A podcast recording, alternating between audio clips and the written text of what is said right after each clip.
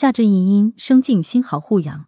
夏至是二十四节气的第十个节气，于公历六月二十一至两二日交节，是盛夏的起点。俗话说“夏至不过不热”，夏至的到来代表着炎热将至，这是一年中最难熬的暑热关。《礼记·月令》记载：“是月也，日长至，阴阳争，死生分。夏至为天地之间阳极转阴之时。中医认为，夏季阳气盛于外，从夏至开始，阳极阴生，阴气居于内。”因此，这个时节养生要顺应自然，阴阳交替之时，注意保护阳气。消暑，夏至时节暑热邪盛，心火较旺，要避免午间暴晒以及大量运动，可以在傍晚时外出散步，感受凉风轻拂，暑热顿消。日常可以多食酸味以固表，多食咸味补肾以交通心肾。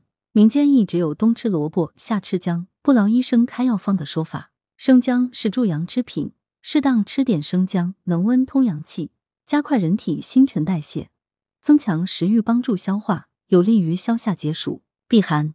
天气越热，人们就越爱驱凉避暑，但要注意热极而寒生，寒生百病重。中医认为，夏防暑热，又防阴暑取凉。夏季防暑降温不可贪凉太过，既夜卧贪凉，既冷水洗浴，既适时生冷，以身急中直言。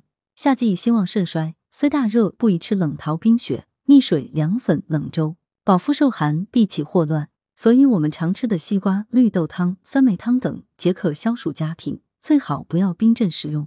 祛湿，千寒易除，易湿难去。